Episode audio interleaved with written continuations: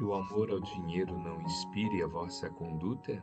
Contentai-vos com o que tendes, porque ele próprio disse: Eu nunca te deixarei, jamais te abandonarei. Hebreus capítulo 13, versículo 5. Encarnar-se e reencarnar-se o espírito na terra, a fim de aperfeiçoar-se no rumo das instâncias superiores do universo. Não te encarceres assim nos tormentos do supérfluo que a avareza retém, como sendo recurso indispensável à vida, na cegueira com que inventa fantasiosas necessidades.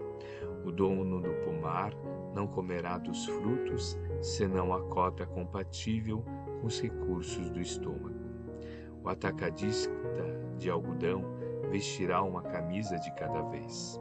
Entretanto, o cultivador e o negociante serão abençoados nos céus se libertam os valores que administram em louvor do trabalho que dignifica, da educação que eleva, da beneficência que restaura ou da fraternidade que sublima.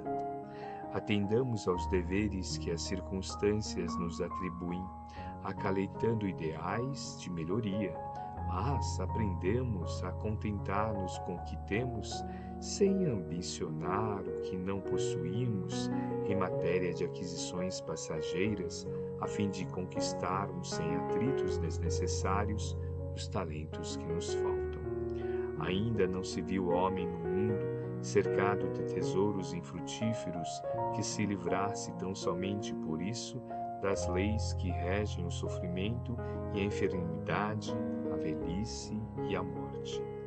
Respeitemos os princípios divinos do bem para todos. Confiemos trabalhando. Caminhemos servindo. Não te deixarei, nem te desampararei, disse-nos o Senhor. Sim, o Senhor jamais nos deixará, nem nos desamparará.